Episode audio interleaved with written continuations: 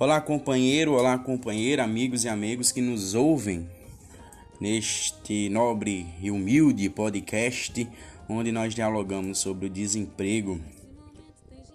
Para a gente poder tentarmos entender a situação que passa o atual cenário brasileiro, é preciso primeiro a gente entender o que é o desemprego.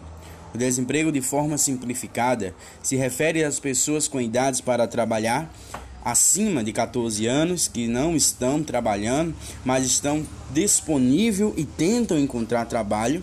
Assim, para alguém ser considerado desempregado, não basta não possuir um emprego. Porém, a gente já sabe desde cara que para as pessoas de 14 anos, hoje conseguir algum emprego por experiências adjuntas nós sabemos que é muito complicado quando as empresas chega para um jovem, chega para uma jovem e fala que é necessário tê-las experiência para poder para poder trabalhar, para poder exercer um papel de jovem aprendiz, como bem se diz os estatutos brasileiros de geografia e estatística. O... Para a gente saber também mais sobre o desemprego, a gente vai ver, vamos ouvir agora alguns exemplos de pessoas. Embora não possua emprego, não pode ser considerada desempregada. Um universitário que dedica o seu tempo somente aos estudos, uma dona de casa que não trabalha fora, uma empreendedora que possui seu próprio negócio. De acordo com a metodologia usada pelo IBGE na pesquisa nacional por amostra dos domicílios contínua, PNAD, Continua os estudantes e a dona de casa são pessoas que estão fora da força de trabalho.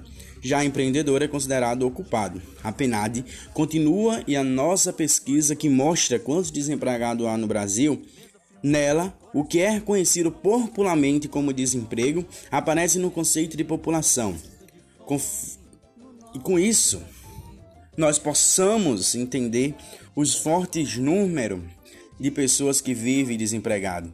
No último semestre, nós tivemos mais mais de 12 milhões de pessoas em último dado que não possuem nenhuma fonte de renda e que vive em extrema pobreza.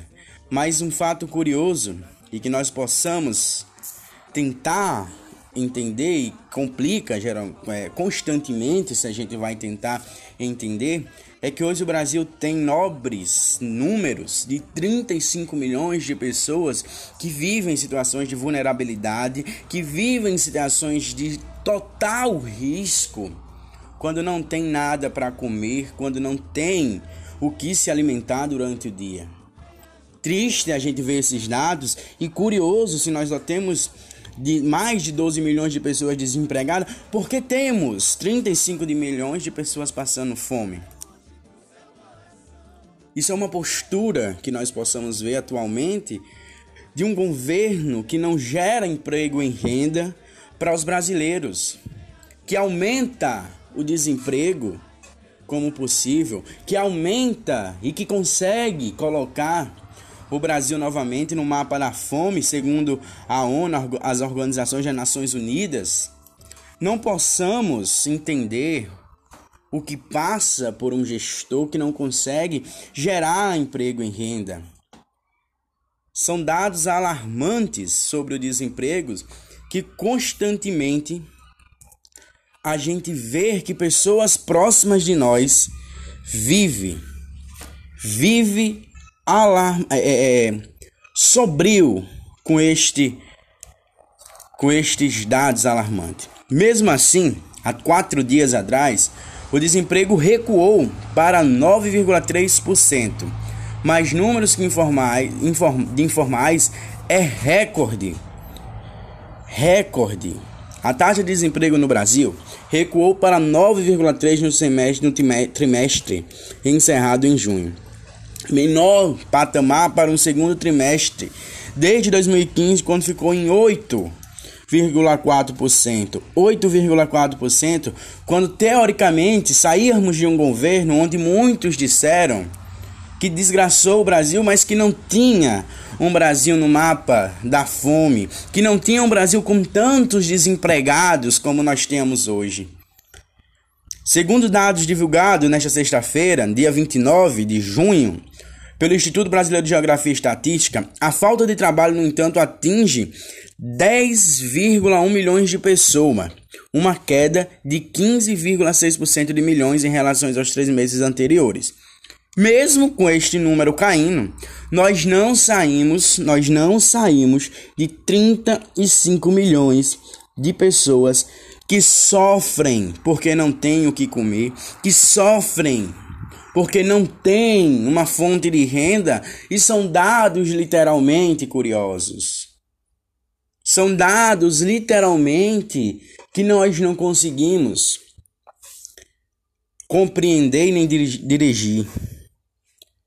Os dados fazem parte da Pesquisa Nacional por Mostra de Domicílios Contínua, a PNAD.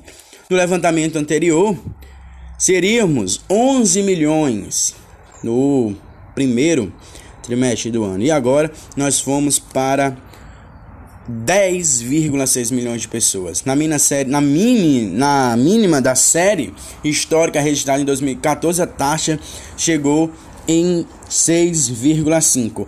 E aí vale ressaltar que em 2014 nós estaríamos passando por um processo político onde teoricamente reelegemos uma, a, a, a, na ocasião a presidenta Dilma doutora em economia, sabia os passos a serem traçados e a serem levados e que infelizmente em 2016 foram aplicado o golpe literalmente contra a atual presidenta, a ex-presidenta da República Dilma Rousseff.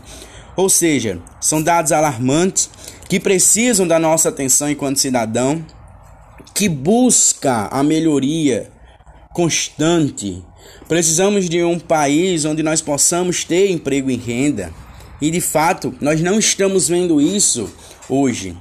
Triste por todos aqueles que vivem em situações de vulnerabilidade. E não é preciso a gente ir para longe, é apenas a gente olhar o nosso vizinho, que eles vão estar encaixados nesses 35 milhões de pessoas, ou até a gente mesmo pode estar nesses 35 milhões de pessoas que vivem em situações de vulnerabilidade.